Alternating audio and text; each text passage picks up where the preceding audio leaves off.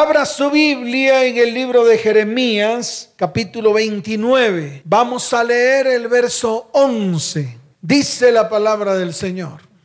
Porque yo sé los pensamientos que tengo acerca de vosotros, dice Jehová. ¿Qué sabe el Señor? Los pensamientos que qué? Que Él tiene para nosotros. Y lo dice Él. Y dice pensamientos de paz y no de mal, para daros el fin que esperáis. Pero mire lo que dice el verso 12 y el verso 13. Entonces me invocaréis y vendréis y oraréis a mí y yo os oiré. Y me buscaréis y me hallaréis porque me buscaréis de todo vuestro corazón. Y dice la palabra, y seré hallado por vosotros, dice Jehová, y haré volver vuestra cautividad y os reuniré de todas las naciones y de todos los lugares a donde os arrojé, dice Jehová, y os haré volver al lugar de donde os hice llevar. Amén y amén. ¿Cuántos dicen amén? Levante su mano derecha y dile, Señor, tú eres el único que tienes pensamientos de bien, de paz, para darnos el fin que yo espero. Levante su mano y dígale, Señor, yo anhelo bendición, sanidad, prosperidad, restauración, restitución en mi vida, en mi hogar y en mi familia. Señor, y te voy a buscar y te hallaré y te buscaré de todo mi corazón. Y te hallaré. Diga, y te hallaré. Y te hallaré. Y tú traerás libertad, sanidad y bendición sobre mi vida, sobre mi casa, sobre mi hogar y sobre mi familia. ¿Cuántos dicen amén? Dele fuerte ese aplauso al Señor.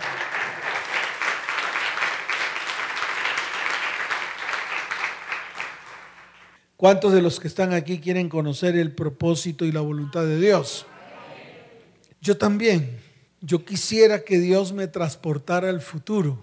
Yo quisiera tener una maquinita y poder colocar los años siguientes a estos para saber qué quiere hacer Dios conmigo. Y yo estoy seguro que muchos de los que están aquí quisieran lo mismo.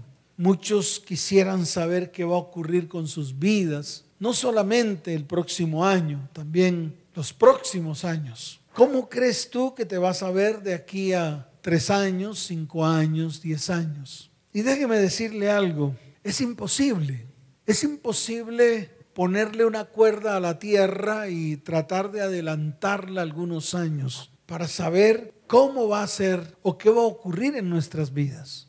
Es imposible. Primero que todo porque Dios detesta a los adivinos. Dios detesta a los agoreros. Dios detesta a los que profetizan mentira. Y qué bueno sería que nosotros hiciéramos un alto en el camino para comenzar a conocer la voluntad de Dios para nuestras vidas. Sabemos de por sí que la voluntad de Dios para nosotros es buena, agradable y perfecta. Pero de ahí a conocerla, a aceptarla y a comenzar a caminar en ella es lo que tal vez muchos de los que están aquí no están dispuestos a ejecutarla. Ahora, esto tiene una razón. Número uno, estamos en medio de un mundo que hace mucho ruido. ¿Qué hace el mundo en este tiempo? mucho ruido. El mundo nos sorprende cada día con nuevas corrientes filosóficas el mundo nos sorprende cada día con nuevas corrientes espirituales, tratando de decirnos que ellos tienen la razón y que lo que ellos hacen funciona. Hay mucho ruido. Mírelo y verá. Hay mucho ruido introducido en medio de las gentes, en medio de las familias, en medio de los hogares, en medio de las vidas, en medio de usted. Y con ese ruido es imposible escuchar la voz de Dios. Lo segundo que yo veo es que en el mundo hay mucha contaminación de todo tipo. Hay mucha contaminación espiritual. Hoy en día se revuelven las doctrinas. Hoy en día el que practica la doctrina X la revuelve con la Y para ver si entre esas dos doctrinas se ayudan y ayudan a mi vida, ayudan a mi propósito. Por ejemplo, mi mamá lo hacía. Mi mamá era una devota, iba a la iglesia, Tal vez escuchaba todos los sermones, comulgaba, se confesaba, prácticamente que era obediente a todo lo que le decían que tenía que hacer. Pero mi mamá tenía un problema, iba donde el brujo para ayudarle a Dios. ¿Qué hacía cuando iba donde el brujo? Claro, le quería ayudar a Dios. Entonces ella me decía y nos decía a todos, es que yo voy donde el brujo para ayudarle a Dios. Y eso es lo que hacemos nosotros. Tal vez nos vamos donde los brujos pero sí hacemos cosas con el fin de ayudarle a Dios. Y colocamos una frase de cajón que ni siquiera está escrito en la Biblia. Ayúdate que yo te ayudaré. Eso no está escrito en la Biblia. Eso de por sí ni siquiera tiene fundamento bíblico. Y muchos de nosotros queremos practicarla. Entonces queremos hacer las cosas a nuestro acomodo, a nuestro antojo, en nuestras propias fuerzas y al final nos damos cuenta que tampoco funciona y lo que hacemos es debilitarnos y cansarnos. En el mundo hay mucha contaminación emocional, hay mucha contaminación ¿qué? Emocional. Hay mucha contaminación económica. Mírenlo y verá. Miren lo que hacen las entidades financieras con la economía de las personas. Miren los métodos que ellos usan para que nosotros seamos partícipes de sus utilidades. Y de una u otra manera nosotros lo llamamos bueno, nosotros le llamamos qué? Bueno, y al final nos damos cuenta que todo lo que hicimos fue dañar nuestra economía. ¿Por qué? Porque no sabemos planear, porque no sabemos utilizar el dinero y lo utilizamos como todo el mundo lo utiliza ni siquiera con inteligencia y con sabiduría. Lo utilizamos como vemos que los otros lo utilizan. Entonces hay mucha contaminación de todo tipo. Eh, contaminación física, contaminación sexual. Mire que tenemos o hacemos prácticas sexuales que son contrarias a lo que Dios dice en su palabra. Y para muchos eso es bueno. Pero ¿por qué no lo pesamos delante de Dios a ver qué dice Dios? tu manejo emocional. ¿Por qué no pesas tu manejo emocional o tus emociones delante de Dios para ver si lo que estás haciendo es correcto? ¿Por qué no pesas tu manejo económico para ver si lo que estás haciendo delante de Dios es correcto delante de sus ojos? Hemos perdido esa comunión con Dios, esa comunicación con Él. Por eso terminamos escuchando al mundo, haciendo lo que el mundo hace alejándonos de todo lo que Dios es. Entonces yo le pregunto, ¿cómo pretende usted conocer la voluntad de Dios si está muy lejos de Dios? ¿Está qué? Dígalo fuerte, ¿está, está qué? Está muy lejos de Dios. Y cuando se acerca a Dios, lo hace a través de la religión. Y déjeme decirle algo, a través de la religión no podrá tener usted cotidianidad con Él. Y mucho menos podrá escucharle, porque no está ahí Dios. Lo tercero es el yo, nuestro propio yo que nos hace actuar de manera impulsiva hasta tal punto que miramos muchas veces a las oportunidades que nos brinda la vida sin importar los principios y fundamentos que están detrás de ellas. Esto nos aparta totalmente de los principios y fundamentos de Dios y nos aleja totalmente del propósito que Dios tiene para nosotros. Y eso yo lo he visto aquí de, de todas las formas. Aquí viene una pareja, se conocieron durante 15 días y a los 15 días quisieron casarse. Es más, a los 15 días pretendían que yo los casara. Yo le dije, no, no, eso está destinado al fracaso. ¿Y qué creen que pasó? A los 20 días ya estaba el hombre tocándome la puerta pidiendo consejería. Tú no puedes llegar a mi puerta a decir que te dé una consejería porque ya estás en problemas cuando el mismo Señor te dijo que no te tenías que casar de la manera como tú pensabas o de la manera como ustedes lo hicieron. ¿Y eso cómo se llama? Pues actuar emocionalmente, actuar con nuestro propio yo. Yo lo digo y al yo decirlo yo lo hago y al yo hacerlo pues nos equivocamos. Si no consultas con Dios, te vas a equivocar. Si no consultas con Dios, ¿qué? Te vas a equivocar. Y se lo vuelvo a repetir a todos los que están aquí y a todos los que están detrás de la radio. Si vas a hacer algo y no consultas con Dios, a la postre terminas equivocándote. ¿Y qué tienes que hacer? Devolverte y volver a comenzar. Prácticamente que tu tiempo se perdió. Gané experiencia. ¿Cuál experiencia? ¿Quién ha dicho que tu vida espiritual está basada en la experiencia? ¿Quién ha dicho que tú creces espiritualmente más porque te basas en la experiencia espiritual que tienes? ¿Quién ha dicho eso? El crecimiento espiritual tú lo logras entre más contacto, más comunicación y más cotidianidad tienes con Dios. Si no haces eso, no creces. Se te convierte en un postín, se te convierte en pura teología barata, en puro conocimiento, en puro el grueso de la palabra, pero de revelación de Dios para tu vida, nada. Todo esto que Dios te está hablando es para que tarde o temprano tomes decisiones, para que tarde o temprano decidas crecer delante de Dios para que de una manera u otra puedas escuchar su voz y puedas comenzar a hacer su perfecta voluntad. Y yo lo vuelvo a repetir, la voluntad de Dios es buena, agradable y perfecta.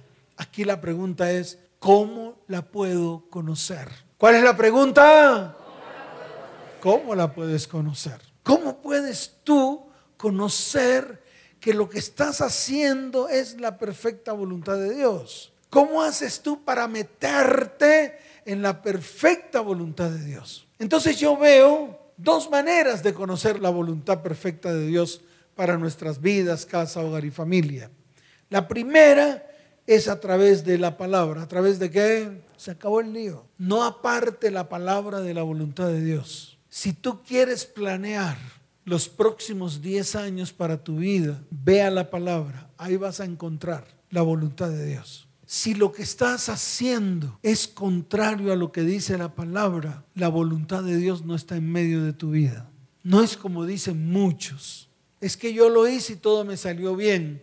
Entonces Dios está conmigo. Y cuando uno le pregunta, ¿lo que hiciste está de acuerdo con la palabra de Dios? Dice, no. Entonces eso que hiciste no está acorde con la voluntad de Dios. ¿Por qué? Porque hiciste lo contrario a lo que dice la palabra. Por eso es necesario que cuando tú te sientes a planear tus sueños y tus metas, cuando tú te sientes para ir delante de Dios y comenzar a planear lo que va a ser tu futuro en todas las áreas de tu vida, es necesario que todo lo que planees, escuche bien, tiene que estar de acuerdo con lo que dice la palabra. Así de sencillo. Es como la mujer que pretende ser feliz con un hombre casado. Tarde o temprano vendrá sobre esa casa destrucción. Es como aquel que pretende que su relación sea perfecta, comenzando en medio de la fornicación esa relación. Tarde o temprano se desbarata. Es como el que pretende tener una economía estable a punta de rifas, a punta de juegos, a punta de suertes. Tarde o temprano esa economía se va a derribar. Y le puedo dar más ejemplos, pero yo quiero que usted lo averigüe por su propia experiencia. Yo quiero que usted mire o lo aplique a lo que le ha ocurrido a usted. Es como el que pretende tener un hogar en bendición a sabiendas que está en adulterio. Y le sigo poniendo ejemplos ejemplos claros en su vida, ejemplos claros de lo que yo he visto en medio de las consejerías de las personas que vienen a la iglesia. Es imposible, es imposible recibir bendición en medio de cosas que yo estoy haciendo que son contrarias a lo que dice la Biblia. contrarias a lo que dice la palabra. De pronto le funciona por algunos años, de pronto le funciona por algunos meses. De pronto usted está en medio de su felicidad por algunos tiempos, pero llega el momento en que se levanta el argumento y el mismo argumento comienza a destruir todo lo que usted edificó. Jesús lo dijo cuando habló de aquel hombre que edificó su casa sobre la arena. Si usted edifica su casa bajo sus propios fundamentos y sus propios principios, tarde o temprano su casa se le va a derribar. Pero si usted comienza a edificar su casa, cavando y ahondando, buscando los fundamentos y los principios que rigen la palabra de Dios, déjeme decirle algo, así soplen los vientos que soplen, su casa seguirá en pie y la bendición vendrá porque vendrá. ¿Cuántos dicen amén? ¿Cuántos dicen amén? Dele fuerte ese aplauso al Señor.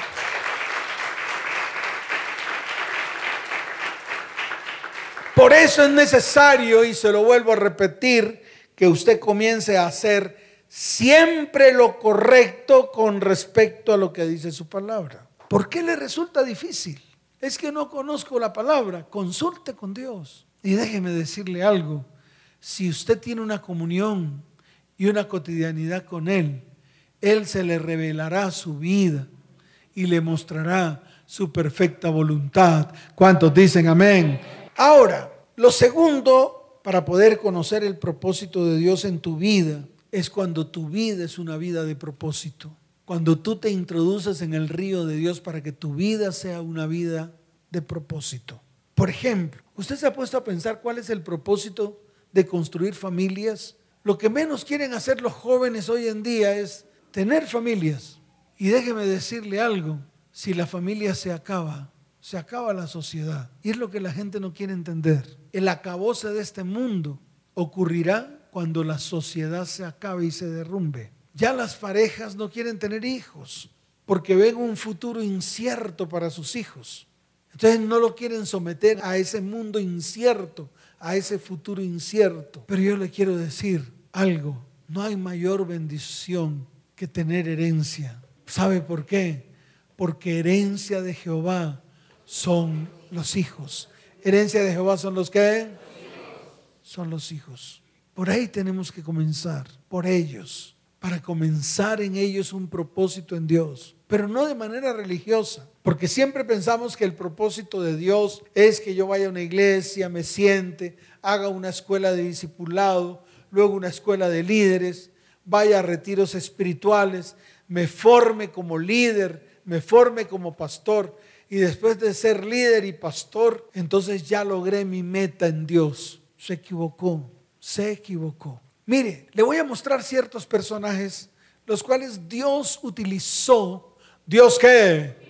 Dios utilizó para cumplir su propósito, no el de los hombres. Abraham no cumplió su propósito, no cumplió el propósito de él, cumplió el propósito de Dios. Por eso lo que le ocurrió a Abraham nunca fue en el tiempo de él, sino que fue en el tiempo de Dios. Y eso es lo que no logramos entender. Lo primero que hace Dios con Abraham fue llamarlo, sacarlo de una tierra, la cual era una tierra contaminada por la idolatría y por los muchos dioses. Y prácticamente lo que Dios le dijo a Abraham a través de su revelación fue, no creas en tantos dioses, ahora cree en mí. Y Abraham le creyó a Dios y fue contado por justicia. ¿Y fue contado por qué?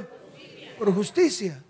¿Y qué propósito quería hacer Dios en Abraham? A través de él hacer un pueblo, un pueblo para él, un pueblo el cual llevaría su nombre. Y Dios en este tiempo no se está alejando de esa realidad. Dios lo está llamando a usted, no para que usted sea religioso. Dios lo está llamando a usted para que usted forme parte del pueblo de Él. ¿Para qué? Para poder cumplir el propósito en usted. Es todo. Y eso no lo entendemos. Entonces, ¿qué hacemos?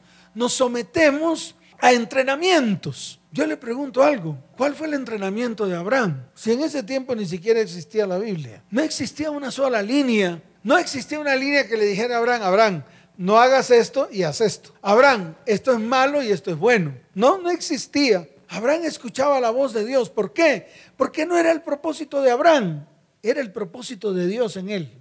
Es así de fácil. Y lo sacó de esa tierra, lo sacó de Ur de los Caldeos. Luego Abraham se fue a Arán. ¿A dónde se fue?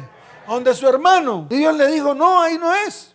Yo no te mandé a que vinieras acá, yo te mandé a que fueras allá. Y le mostró la tierra. Le mostró la tierra que iba a habitar él, él y su descendencia más adelante. Ahora yo le digo algo, asómese y encontrará esa tierra. ¿Qué encontrará? Claro, la encuentra ahí. ¿Habitada por quién? Por los descendientes de Abraham. Y eso es lo que quiere hacer hoy, en medio de su pueblo, en medio de usted. Y no de manera religiosa, sino con un propósito. Abraham fue muy próspero. ¿Abraham qué? Claro. Haré de ti una nación grande y te bendeciré y serás bendición. Y todas las naciones de la tierra serán benditas en ti y en tu simiente. Y le prometió una descendencia. ¿Qué le prometió? Una descendencia. Y a pesar de que empezó a sumar años, tanto él como la esposa, en el tiempo, en el cumplimiento de la palabra, Dios trajo una descendencia para Abraham. Y a través de ahí constituyó una nación. Eso es lo que quiere hacer con ustedes. Armar familia, tener descendencia, cuidar la tierra, labrarla para que usted sea bendecido. Para que usted sea qué? Claro, bendecido. Para que usted sea honrado. Para que tanto usted como su cónyuge sean honrados. Para que tanto usted como su cónyuge como sus hijos y sus descendientes también sean honrados. Entonces ese debe ser como el primer propósito que debe colocar usted en su corazón. Mire a los suyos, mire a su familia, mire a sus descendientes y hágase la pregunta, ¿creerán ellos en Dios? ¿Creerán ellos en el mismo Dios que cree usted? ¿Qué hizo Abraham para que Isaac creyera en el mismo Dios de él? Dar testimonio de ese Dios en su vida. ¿Qué hizo Isaac para que Jacob creyera en el mismo Dios que él creía? Dar testimonio de ese Dios en su vida. ¿Qué hizo Jacob para constituir las doce tribus de Israel? Ahí está la palabra en el libro de Génesis. Está en Génesis capítulo 49. Mire lo que hace Jacob con sus hijos. Verso primero, y dice, y llamó Jacob a sus hijos y dijo, juntaos y os declararé lo que os ha de acontecer en los días venideros. Wow. ¿Qué le profetizó su mamá a usted? Como te sigas metiendo con ese man, te va a preñar y vas a ser infeliz toda la vida. ¿Qué le profetizó su papá acerca del hombre del cual usted se enamoró? Ese man no te sirve para nada. Ni siquiera te va a poder sostener. Mis nietos serán una porquería. Eso es lo que se ve hoy.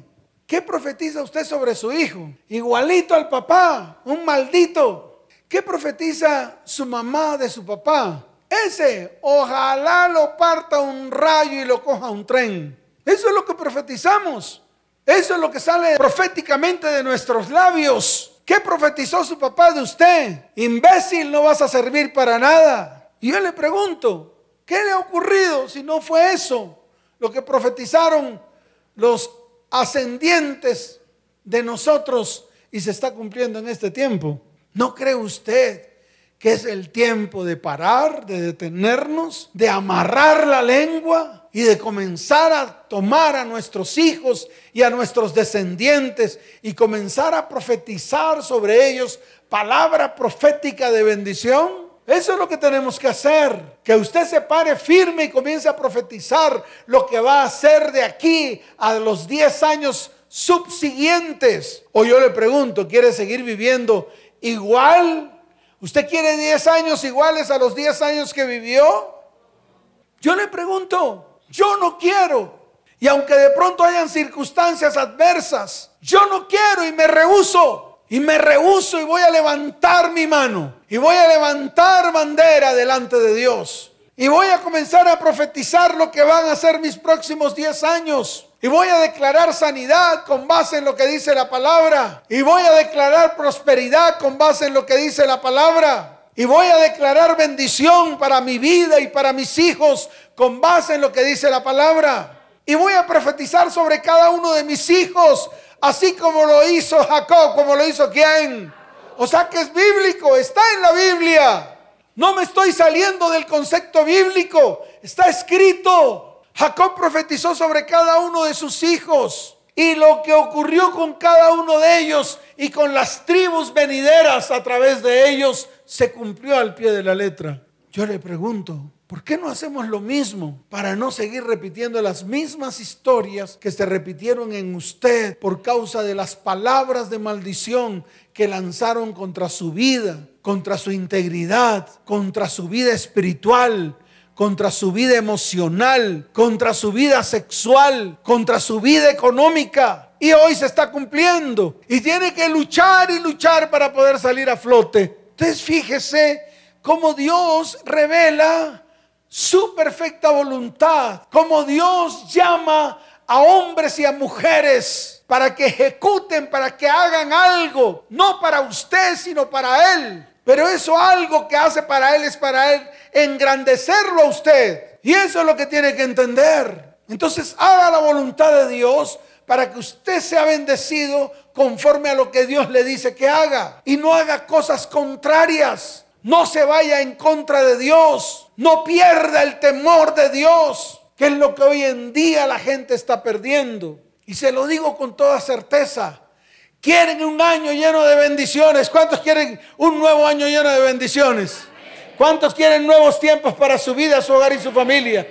¿Cuántos quieren cosas nuevas? No lo va a lograr comiéndose las 12 uvas a las 12 de la noche. No lo va a lograr colocándose calzones amarillos. No lo va a lograr. No lo va a lograr sacando la maleta y dando vueltas. No lo va a lograr colocando papas debajo de su cama. No lo va a lograr. Deje de ser iluso. No de su vida suertes, no de su vida azares, no de su vida sortilegios. Párese firme y comience a ir delante de Dios para que Dios le revele, para que Dios qué. Dígalo fuerte para que Dios qué. Para que Dios le revele su perfecta voluntad, lo que Él va a hacer en medio de su vida, en medio de su hogar y en medio de su familia. ¿Cuántos dicen amén? ¿Cuántos dicen amén? Dele fuerte ese aplauso al Señor.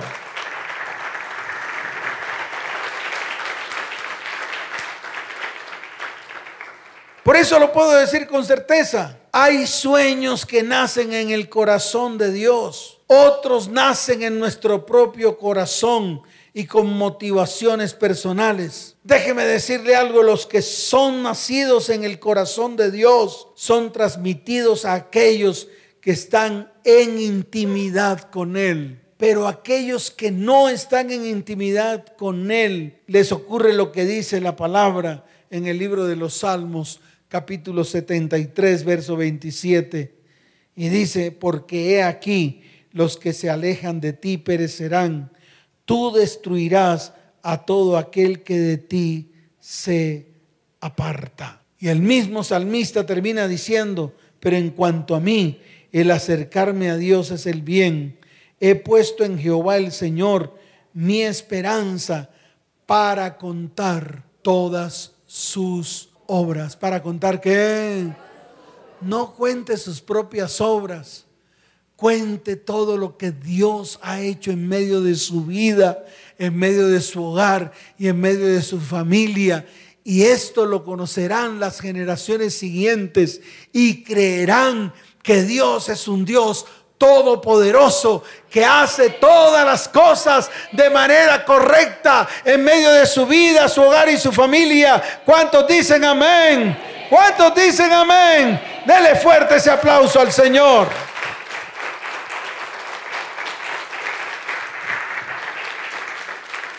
Por eso yo te invito a que comencemos, a que nos paremos firmes, a que comencemos a elaborar esos sueños que están en el corazón de Dios para cada uno de nosotros. Si los sueños de Dios que tiene para ti son buenos, agradables y perfectos, ¿por qué no comienzas a elaborar sueños que vienen de Dios buenos, agradables y perfectos? Y más cuando están basados en la palabra. ¿Por qué no nos tomamos ese trabajo? ¿Por qué no comenzamos hoy, el próximo domingo, el siguiente martes, y al final vamos a aprender a hacer las cosas de la manera correcta. Déjeme decirte algo. El año pasado yo hice una tabla el 85% de lo que escribí en la tabla se cumplió en mi vida. Todo se cumplió. Hay cosas que todavía están en ciernes o tal vez están en proceso. ¿Y cómo lo hice para que usted lo vaya entendiendo? Fui delante del Señor y comencé a, copiar mis sueños en un papel, en un cuaderno. Lo tengo en mi casa, el cuaderno está en mi casa. Y cada día copiaba un pedazo.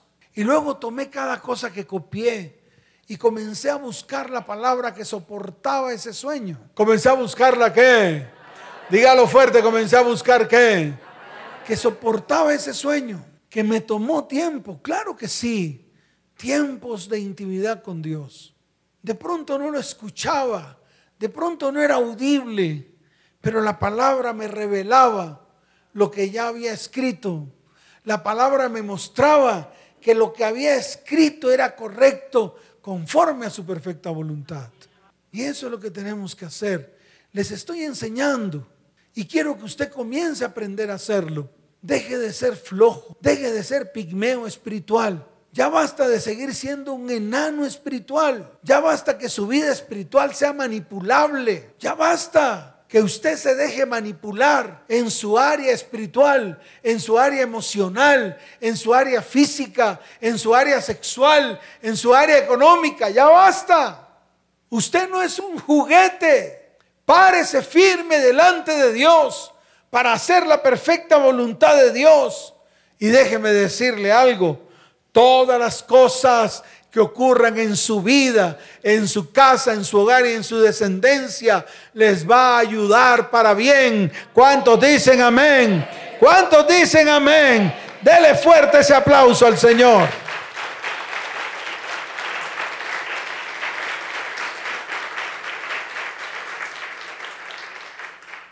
¿Cuántos anhelan que Dios cambie sus destinos? Levante la mano.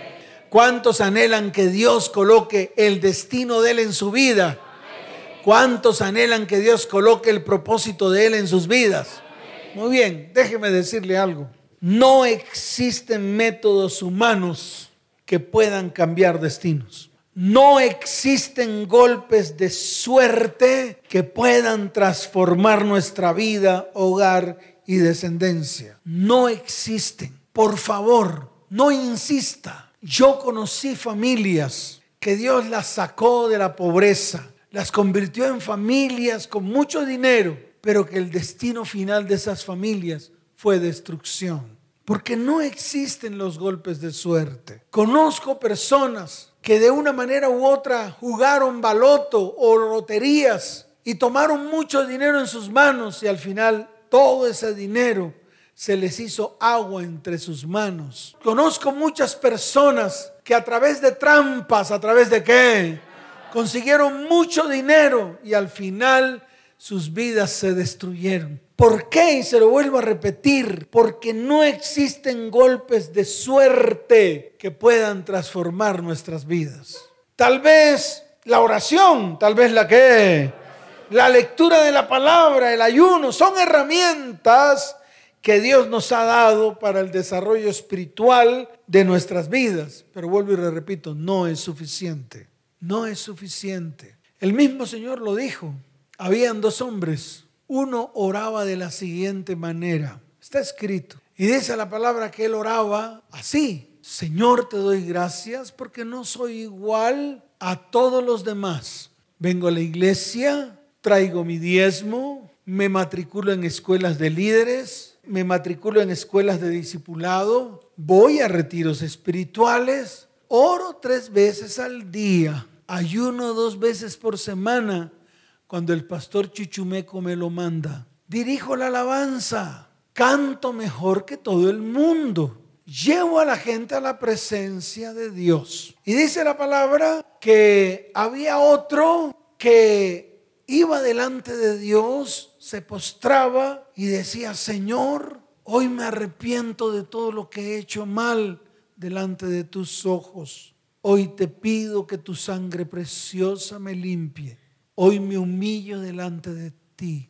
Y el mismo Señor dijo que el segundo fue propicio a su oración que hizo delante de Dios. ¿Sabe por qué?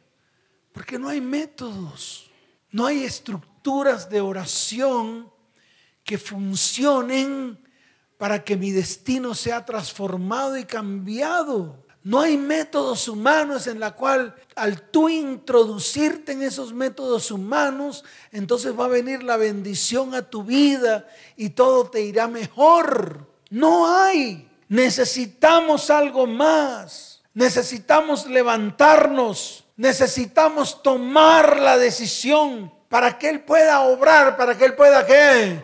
En cada área de nuestra vida. Necesitamos que Él se introduzca en medio de nosotros. Necesitamos abrir nuestra vida y nuestro corazón para que el mismo Señor entre en medio de nosotros y comience a obrar, comience a ejecutar. Pero aquí se necesita que nosotros lo permitamos. Que nosotros qué?